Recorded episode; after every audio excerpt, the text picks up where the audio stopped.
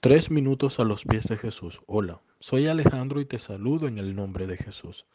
Luego de una larga temporada de verano, cuando llegan los primeros vientos helados, los días nublados y lluviosos, recordamos que tenemos en nuestra casa un pequeño aparato llamado termostato, que nos permite aumentar las temperaturas en el interior de la casa. Muchas veces olvidamos inclusive cómo utilizarlo y programarlo para que mantenga cálido nuestro hogar. Este aparato lo que hace es mantener la temperatura en el nivel que deseemos. Así cuando salgamos de nuestra casa a trabajar y regresemos, la encontraremos caliente y acogedora.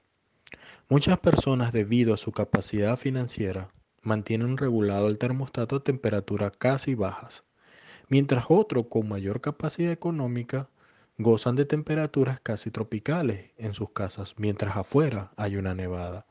Les quería explicar el uso del termostato para que pudieran entenderme la razón de mi devocional.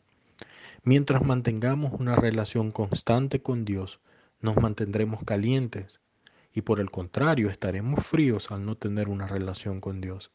Así como regulas el termostato a la temperatura que desees, ¿cómo estás regulando tu relación con Dios? ¿Oras? ¿Lees la palabra? ¿Adoras? ¿Sirves a Dios o por el contrario lees de vez en cuando la palabra y ya no recuerdas cuándo fue la última vez que adoraste a Dios? ¿Recuerdas en la palabra la historia de Sansón? Él nació siendo nazareo, o sea, desde su nacimiento fue apartado para Dios. En jueces 13:24 nos dicen que desde niño el Señor lo bendijo y antes de su nacimiento el Señor le dijo a su madre que él estaría consagrado a Dios. Samson nació con el termostato regulado al máximo, pero al leer la historia verás cómo al crecer fue apartándose poco a poco de Dios con sus acciones.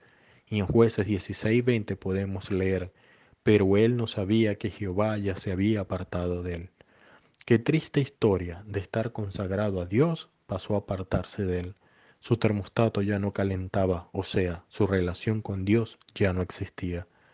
Así como te tomas el tiempo para tener tu casa cálida, tómate el tiempo para tener tu espíritu cálido. Alimenta tu relación con Dios día a día. Coloca tu termostato espiritual al máximo y experimentarás el poder de su presencia. Y así como te incomoda llegar a un hogar frío, incomódate también al tener un corazón frío y alejado de Dios. ¿Qué piensas tú de esto? Déjanos tus comentarios y tus opiniones en iglesialatina.com y deseamos tengas un día muy bendecido.